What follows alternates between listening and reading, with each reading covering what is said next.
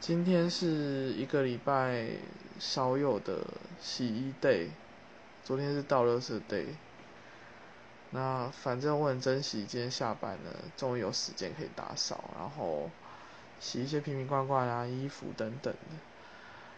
我觉得这些都是，哎，一一到四下班之后没办法承受的体力活。啊